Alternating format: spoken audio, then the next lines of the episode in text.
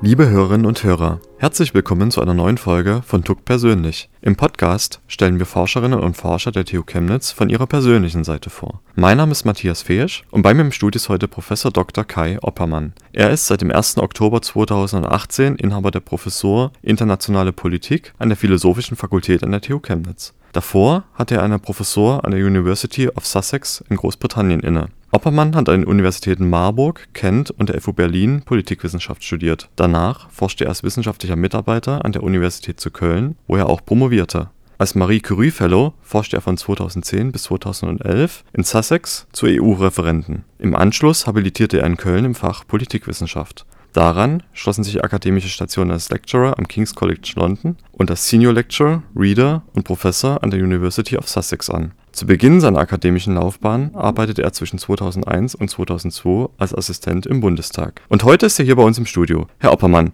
schön, dass Sie heute unser Gast sind. Vielen Dank. Ja, Sie sind beruflich bereits weit gereist in Ihrer bisherigen Laufbahn. Wie erleben Sie denn Ihr aktuelles Ankommen in Chemnitz? Also Ankommen ist immer, finde ich, eine aufregende Zeit. Ich bin auch, denke ich, immer noch mitten im Ankommen. Äh, meine Familie ist noch nicht hier. Die kommt kurz vor Weihnachten nach, so dass ich immer noch ein wenig aus dem Koffer lebe. Aber am Institut bin ich, glaube ich, von gut angekommen, wurde dort sehr freundlich aufgenommen. Die Atmosphäre dort ist sehr äh, kollegial, sehr positiv. Das hat es mir sehr äh, erleichtert, hier anzukommen. Und außerdem erleichtert es auch, dass ich direkt mit dem Semester hier angefangen habe, also direkt in den Lehrbetrieb eingestiegen bin, so dass ich dann doch die Universität schon ein wenig kennenlernen konnte. Also ich bin froh hier zu sein und fühle mich sehr wohl. Schön, dass Sie auch hier sind. Was sind denn Ihre ersten Veranstaltungen jetzt in diesem Semester? Ich habe äh, eine Vorlesung zur vergleichenden Außenpolitikforschung, die machen wir auf Englisch. Das war so eine Sache, die wir besprochen haben, dass äh, wir auch ein bisschen englischsprachigen Unterricht mehr anbieten. Und dann habe ich zwei Seminare, das eine zur deutschen Außenpolitik, wo wir auch wirklich aktuelle Themen der deutschen Außenpolitik besprechen, allerdings theoriegeleitet. Also wir diskutieren verschiedene Ansätze für die Außenpolitik, wie man die erklären kann und versuchen die dann auf Deutschland anzuwenden. Und ein anderes Seminar entspringt einer Forschungsarbeit, die ich gemacht habe, zu Sonderbeziehungen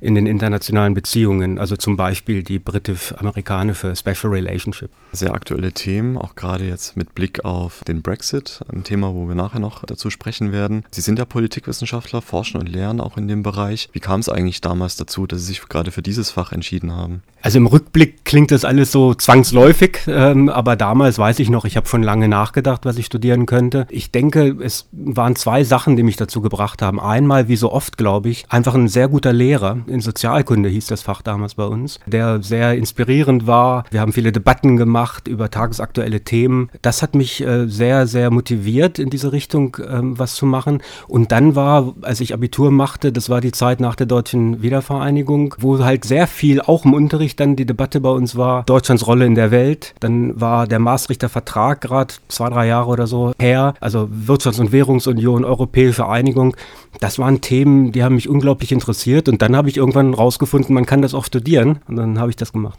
Sie haben es gerade angesprochen, äh, Sie waren zur Zeit der Wende, haben Sie gerade Ihr Abitur abgelegt. Wie haben Sie das damals eigentlich erlebt, die Wendezeit?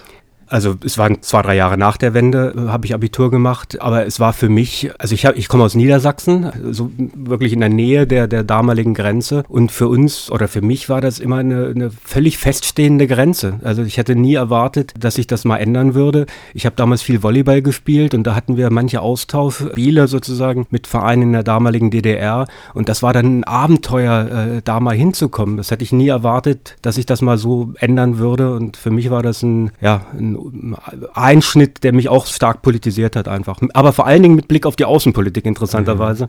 Mhm. Äh, das hat mich damals schon mehr interessiert. Mhm. Kann man vielleicht sagen, dass äh, diese, diese Erfahrung jetzt in der Wendezeit und kurz nach der Wende vielleicht auch dazu beigetragen hat, dass Sie sich für die äh, Politik oder die Politikwissenschaft interessiert haben? Ja, vor allen Dingen wirklich dann diese, diese Frage, das vereinte Deutschland, was bedeutet das für, die, für Deutschland in der internationalen Politik? Also ich erinnere mich, auch das ist natürlich im Nachhinein immer schwer zu sagen, wann ich mich genau darüber nachgedacht habe, aber ich erinnere mich auf jeden Fall noch, dass im Unterricht zum Beispiel äh, Margaret Thatcher Thema war, äh, die Befürchtungen, die sie geäußert hatte mit Blick auf äh, ein vereintes Deutschland. Und das fand ich dann natürlich auch äh, vor dem Hintergrund der deutschen Geschichte offensichtlich ein Thema, wo ich dann auch besorgt war, wie Deutschland sich in Zukunft verhalten wird in der internationalen Politik. Von daher im größeren Kontext sicherlich hat, spielte das eine Rolle. Ja. Mhm. Sie sind dann für Ihr Studium nach Marburg unter anderem gegangen, auch nach Kent und Berlin.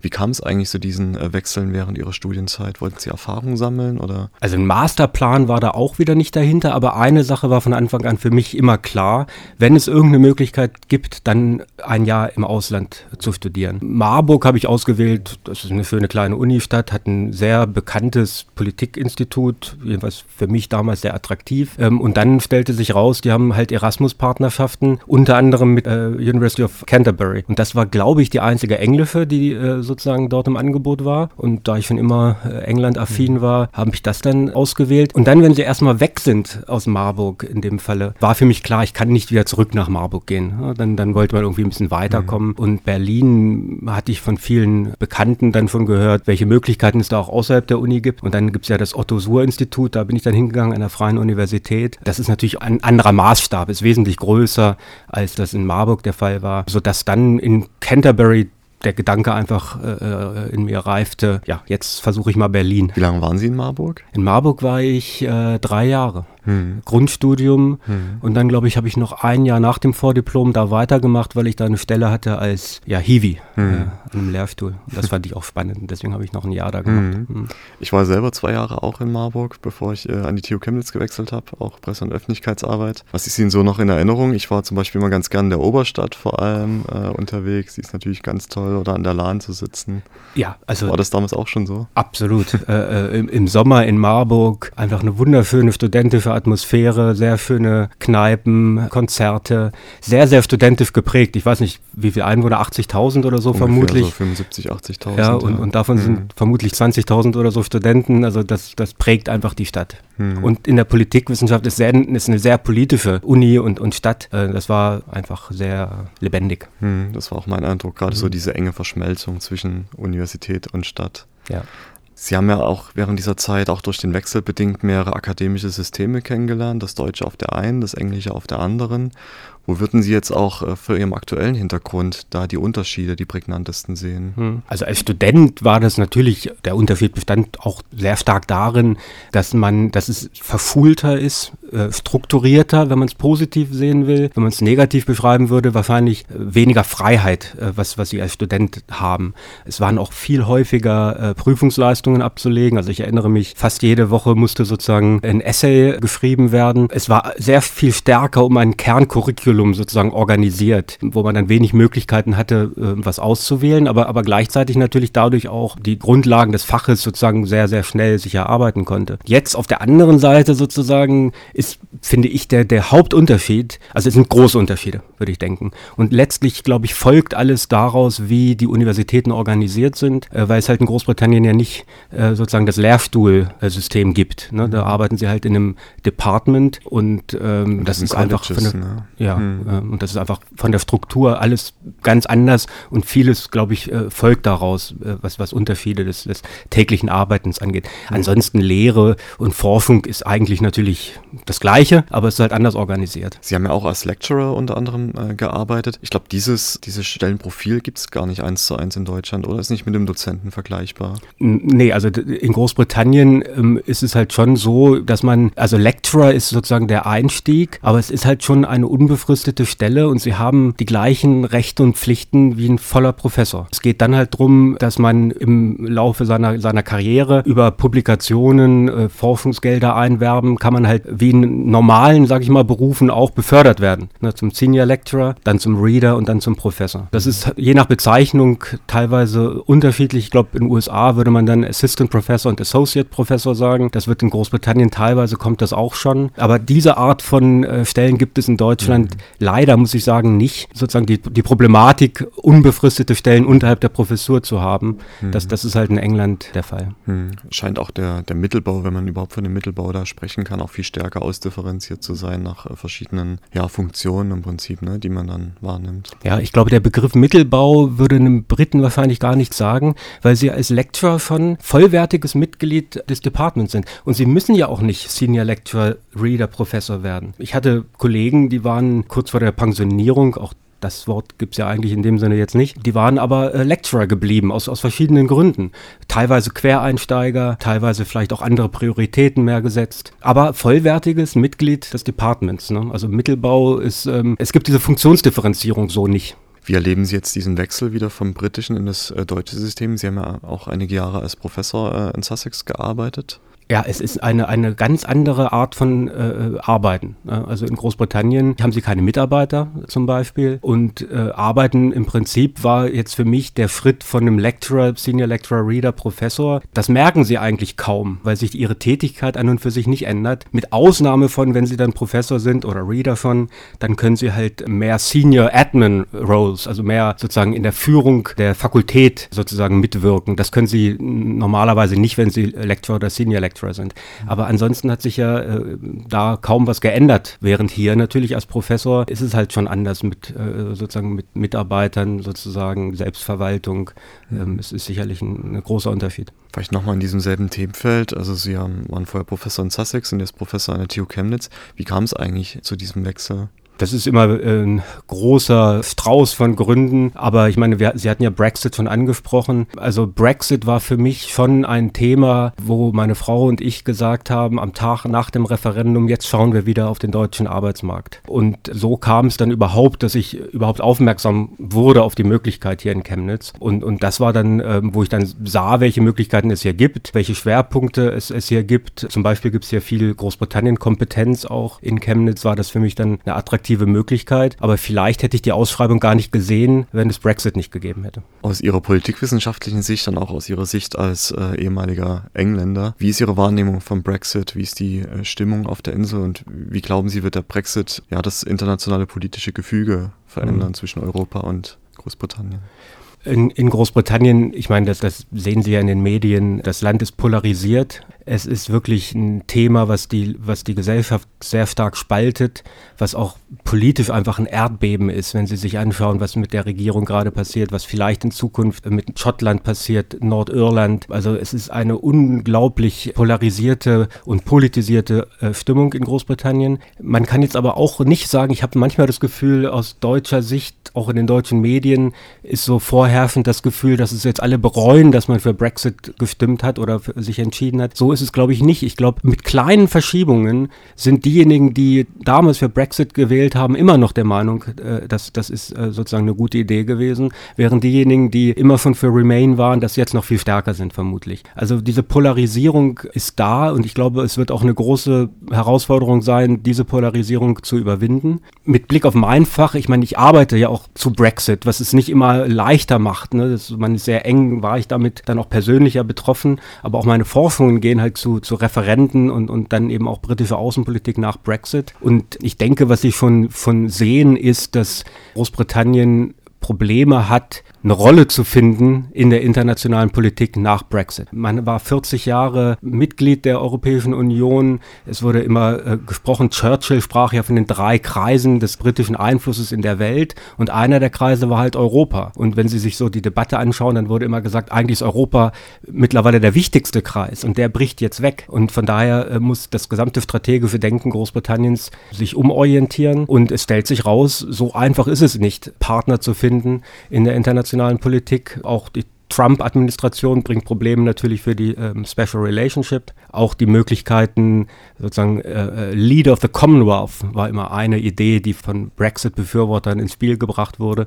Nun zeigt sich aber, dass die anderen Staaten des Commonwealth gar nicht unbedingt darauf gewartet haben, dass Großbritannien da jetzt wieder eine stärkere Rolle mhm. für sich sucht. Also grundsätzlich wäre meine Diagnose schon Bedeutungsverlust Großbritanniens in der internationalen Politik, mhm. der nur sehr schwer zu kompensieren sein wird.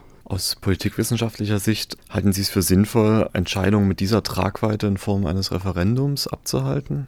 Nein, auch das ist vielleicht eine Meinung, ähm, die viele nicht teilen, weil Referenten gelten ja immer so als sozusagen Königsdisziplin der Demokratie. Ich bin allerdings, ja, das ist nicht nur eine Meinung, sondern sozusagen ähm, aus meinen Arbeiten heraus würde ich schon argumentieren, dass Referenten eben auch immer eine große Möglichkeit bieten für populistische Mobilisierung, einfach weil sie in Referenten diese binäre Schwarz-Weiß, Ja-Nein-Struktur der Debatte haben. Dann verlieren sie halt die Grautöne, die Nuancen. Dann kommt es halt zu äh, solchen Dingen, wie das im Brexit-Referendum passiert ist, groteske Vereinfachungen bis hin zu ganz offensichtlichen Unwahrheiten, die ins Feld geführt wurden. Und das glaube ich, wird der Tragweite einer solchen Entscheidung nicht gerecht. Und wenn ich dann im Nachhinein nach so einer Entscheidung heißt es dann immer der Wille des Volkes und äh, dem müsse man sich jetzt sozusagen beugen oder den müsse man implementieren. Aber da wird dann auch nicht sozusagen mehr differenziert, dass 48 Prozent ja offensichtlich eine andere Meinung hatten. Wenn sie den parlamentarischen Weg gehen, dann können sie auch einfache Entscheidungen mal wieder korrigieren oder zurücknehmen. All diese Möglichkeiten gibt es in Referenten nicht, ähm, so dass ich grundsätzlich denke, es ist ja auch nicht zufällig, dass Referenten gerne auch von autokratischen Herrschern als, als Herrschaftsinstrument benutzt werden. Also ich denke, gerade wenn es nicht zur eigenen politischen Kultur passt, und das wäre ja in Großbritannien zum Beispiel der Fall, äh, wäre das ein Instrument, was ich sehr, sehr, sehr vorsichtig einsetzen würde. Und Brexit war aus meiner Sicht sicherlich ein Thema, was nicht mhm. gut dafür geeignet war. Ich meine, Sie haben es vorhin schon angesprochen, äh, die Gesellschaft ist sehr gespalten. Das ist ja auch das, was medial hier bei uns dazu zu vernehmen ist. Äh, wie hoch schätzen Sie die Chancen ein, dass es einen Exit vom Brexit geben könnte? Auch das, ich meine, Vorhersagen sollte man immer vorsichtig mit sein, aber die Wahrscheinlichkeit sehe ich eigentlich nicht. Also das würde ich sehr gering einschätzen, weil ich denke, wenn es in diese Richtung sich entwickeln würde, dann würden die ganzen Akteure, die für Brexit mobilisiert haben, wieder einen Zulauf gewinnen, wieder stärker mobilisieren und das Land würde noch stärker polarisiert. Also ich glaube sogar, dass selbst jemand, der sozusagen für äh, Remain war und ist, jetzt eigentlich nicht wünschen sollte, dass das noch irgendwie umgedreht werden kann. Ich denke eher, es käme jetzt darauf an, eine möglichst sanfte Art des Brexit zu finden, anstatt sozusagen die 52 Prozent der Wählerinnen und Wähler, die ja offensichtlich für Brexit gestimmt haben, die sozusagen denen wieder das Gefühl zu geben, dass die Eliten letztlich dann doch machen, was sie wollen. Weil das war ja einer der Katalysatoren für diese Entscheidung, dass sich viele Leute in Großbritannien eben von den liberalen Eliten in, in London missverstanden äh, mhm. fühlten und übergangen fühlten, ignoriert fühlten. Und ich glaube, man muss sehr aufpassen, diesem Gefühl nicht, dieses Gefühl nicht noch weiter zu verstärken. Also in gewisser Weise, ähm, Sie selbst haben ja auch einen gewissen äh, Brexit sozusagen äh, vollzogen. Also der Brexit hatte sehr starke persönliche Auswirkungen mhm. auch auf Sie. Wie haben Sie den äh, Tag 1 nach dieser Abstimmung erlebt? ja, Schock. Äh, ich erinnere mich also wirklich ganz genau, weil ich gerade auf einer Konferenz war in, in äh, Ljubljana und ähm, bin morgens aufgewacht und habe das dann in den Nachrichten gesehen. Ich habe es über Nacht gar nicht verfolgt, weil ich ehrlich gesagt, ich hatte erwartet, dass es zwar relativ knapp, knapper als ich äh, vorher dachte, aber doch für Remain ausgehen würde. Also äh, Sprachlosigkeit und Schock. Und ähm, interessanterweise bei der Verarbeitung dieses Schocks hat geholfen, dass ich auf dieser Konferenz war. Da wurde dann am Abend spontan eine Panel-Diskussion organisiert. Dann war ich da auf dem Panel und äh, konnte dann mit anderen äh, Kolleginnen und Kollegen mögliche Szenarien durchdenken, was jetzt sozusagen nach Brexit passiert. Ich habe mit meiner Frau gesprochen am Telefon, die war total schockiert und schon an diesem Tag haben wir gesagt, okay, jetzt müssen wir uns überlegen, ob das hier längerfristig, wir, wir warten mal ein paar Wochen ab, vielleicht ist es ja, vielleicht kommt es ja doch alles ganz anders, aber dann äh, müssen wir überlegen, was wir, was wir persönlich jetzt machen. Soziale Netzwerke haben ja auch einen gewissen Anteil daran, äh, dass Stimmungen entstehen, gemacht werden und auch eine gewisse Dynamik dann unter Umständen auf Entscheidungen. Wir haben das ja in den USA beispielsweise äh, gesehen. Sie selbst nutzen ja auch äh, Twitter, sind da aktiv, teilen unter anderem Forschungspositionen. Wie schätzen Sie die Relevanz jetzt gerade für die, für die Wissenschaft und sozialen Medien ein? Und ich glaube, es gehört immer stärker zum Profil eines Wissenschaftlers, dort auch präsent zu sein. Ich persönlich sehe aber durchaus auch die Sache zweischneidig. Ich bin auf Twitter aktiv, aber nutze das schon auch stark, stark konsumierend. Ne? Also es ist für mich eine wichtige Ressource, um äh, sozusagen zum Laufenden zu bleiben, zu sehen, was, was Kolleginnen und Kollegen publizieren und welche Veranstaltungen es gibt. Und ich nutze es wirklich sehr eng, auch meine Tätigkeit, meinen Beruf angeht, wie Sie schon sagten, Hinweise auf Veranstaltungen, Retweets von interessanten Büchern. Ja, also ich glaube, soziale Medien haben für die Wissenschaft eine wichtige Funktion, eben um eigene Forschungsergebnisse zu kommunizieren. Allerdings besteht auch eine gewisse Gefahr, dass man sich eben dann verzettelt, denke ich, in irgendwelchen politischen Kämpfen oder Diskussionen, die man vielleicht gar nicht unbedingt äh, führen wollte. Also ich glaube, man muss sehr vorsichtig sein, äh, was man sozusagen da kommuniziert, wenn man nicht äh, in, in so sehr kontroverse Diskussionen geraten möchte. Also in meiner Wahrnehmung, wir machen ja auch Presse- und Öffentlichkeitsarbeit, äh, ist es in Deutschland so, dass, äh, dass neue Medien äh, auch gerade für, für Zwecke von Marketing und Wissenschaftskommunikation letzten Endes auch jetzt gerade dabei sind, so immer mehr also im Kommen zu sein zum Teil auch schon sehr stark etabliert sind. Im angloamerikanischen Raum ist das, glaube ich, schon länger der Fall. Ist das aus Ihrer Erfahrung auch so, dass da diese Medien schon viel stärker auch zur Kommunikation genutzt werden? Also auf jeden Fall damals, als ich nach England ging, wunderte ich mich, wie weit das da ist und, und wie stark das auch von einem äh, erwartet wird. Also vorher war ich zum Beispiel auch nicht auf Twitter, das habe ich dann da eben nach einer Zeit angefangen, weil ich gemerkt habe, dass es da schon eine sehr wichtige Sache ist. Aber jetzt, wo ich jetzt hier nach Chemnitz komme, sehe ich, das wird hier eigentlich genauso gemacht. Also ich weiß jetzt nicht, ob Deutschland dann ein paar Jahre später vielleicht das auch gemacht hat, aber ich denke, es ist ein Trend, der in Großbritannien auf jeden Fall sehr, sehr stark ist, aber den ich jetzt hier auch beobachte. Eine Möglichkeit der Einflussnahme ist, wir haben es gerade schon besprochen, über soziale Medien. Eine andere ist natürlich selber auch Politik zu gestalten, beispielsweise als Berufspolitiker. Sie haben ja selbst mal äh, im Bundestag eine Zeit lang gearbeitet. Wäre das auch ein mögliches Berufsfeld für Sie gewesen? Nein, auch da wieder eine ganz klare Antwort. Also ich, ich, ich denke, die Zuspitzung, die sie leisten müssen als Politiker, auch das Runterbrechen von sehr komplexen Sachverhalten und dann das sehr eindeutige Plädieren für bestimmte Optionen, obwohl sie ja vermutlich die Grautöne selbst sehr gut kennen, das wäre alles nicht, fände ich schwierig sozusagen zu machen und eindeutig und überzeugend für so etwas zu werben. Also von daher ähm, war das für mich nie, nie ein Gedanke. Als Wissenschaftler beobachten Sie ja sehr intensiv das äh, politische System. Wie schätzen Sie die, die Einflussmöglichkeiten Ihrer Erkenntnis oder, oder auch der Ihrer Kollegen auf politische Entscheidungsprozesse ein? Hm. Also ich glaube, das unterscheidet sich sehr in, je nach Sachbereich. Grob können Sie, glaube ich, sagen, je mehr ähm, sozusagen technische oder technokratische Expertise ein Politikfeld verlangt, desto größer ist sozusagen auch die Bedeutung von Politikberatung.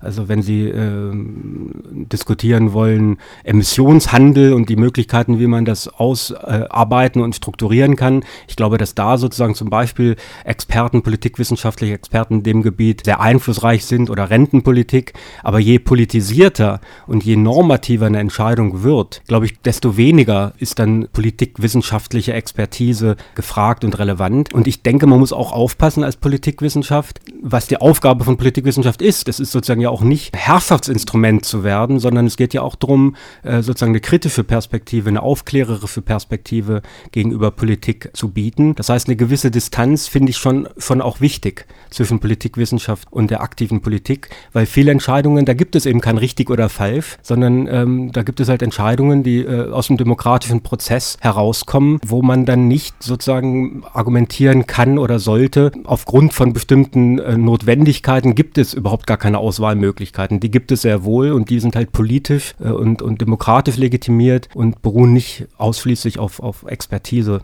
Kommen wir nochmal zum Anfang zurück, Ihr Ankommen in Chemnitz. Mhm. Hatten Sie schon ein bisschen Zeit, sich die Stadt anzuschauen? Ja. Was ist Ihnen so aufgefallen? Ich war natürlich in einigen Restaurants, ähm, in einigen Kneipen. Ich war in der Oper. Das hat mir alles sehr gut gefallen. Ich habe gehört, der Weihnachtsmarkt sei berühmt, ähm, der, der schönste in Sachsen. Und ich glaube, der beginnt ja jetzt das Wochenende. Genau. Da habe ich mich schon mit Kollegen verabredet. Eine andere Sache, die mir natürlich aufgefallen ist, so in, in Gesprächen, dass sehr oft ungefragt sozusagen mir gesagt wird, ja, jetzt sind Sie ja ein paar Wochen hier hier und, und was sie alles in den Medien hören, so schlimm ist es ja gar nicht. Und das muss ich schon von sagen, hat mich, hat mich sehr überrascht, wie stark das die Menschen geprägt hat, dass man jetzt versucht, einem Neuankommenden sozusagen zu sagen, ja, es wird in den Medien vielleicht verzerrt dargestellt, wie Chemnitz wirklich ist. Und das fand ich schon sehr auffallend und hat mich gewundert, dass das so stark äh, die Leute geprägt hat. Die äh, TU Chemnitz hat ja damals auch selber eine eigene Kampagne dazu aufgelegt. Wir sind Chemnitz genannt, äh, in dem Videointerviews unter anderem mit, mit internationalen Forschern und Studierenden geführt wurden. Sie waren ja damals noch in England. Wie haben Sie diese Ereignisse wahrgenommen? Naja, wie alle auch, nur aus den Medien. Und was wirklich interessant war, dass eben Kolleginnen und Kollegen äh, aus Großbritannien, denen ich vielleicht wirklich gerade drei Wochen vorher ähm, mitgeteilt habe, dass ich nach Chemnitz gehen würde, dass die mich auf einmal anriefen und, und fragten, wie es mir geht, ob ich schon mal da war, ob ich gehört habe, wie die Lage in der Stadt ist. Also das war von in, in Großbritannien auch ein Thema, was, was über die Medien sehr stark wahrgenommen wurde. Ich persönlich äh, habe es jetzt nie so, ich meine, ich habe ja auch dann mit Kolleginnen und Kollegen hier gesprochen. Ich meine, man weiß ja, wie Medienaufmerksamkeit funktioniert. Von daher glaube ich, habe ich das immer ja, einzuordnen gewusst.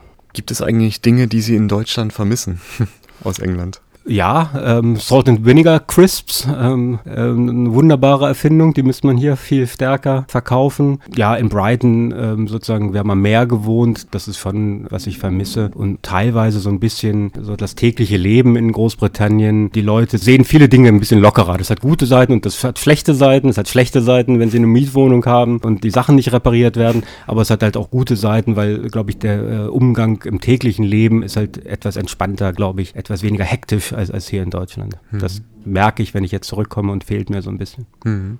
Zum täglichen Leben gehört ja oder kann zumindest gehören, auch Hobbys auszuüben. Was machen Sie eigentlich so in Ihrer Freizeit? Ja, in der Freizeit, ich meine, ich lese gerne, das ist ähm, ja schon mal nicht schlecht für einen Politikwissenschaftler vermutlich. Äh, Was lesen aber, Sie gerade? Ja, ich habe gerade Bob Woodwards Buch äh, 4 gelesen über die Trump-Administration, aber da sehen Sie schon die professionelle Deformation sozusagen. Also ich greife halt doch viel weniger, als ich das eigentlich gerne würde, zu einem Roman. Ich, ich lese dann doch eher Bücher, wo es über Politik oder um Politik geht, aber die nicht jetzt politikwissenschaftlich sind. Aber das Bob Woodward Buch, das äh, ist sehr interessant und äh, spannend. Ja, aber Mann, wir sind am Schluss angekommen und das heißt, äh, drei kurze Fragen, drei kurze Antworten. Womit gehen Sie morgens nie aus dem Haus? Womit? Mit leerem Magen. Ich glaube, ein gutes Frühstück äh, gehört für mich dazu und der Tag kann erst nach einem Kaffee beginnen. Ein englisches Frühstück?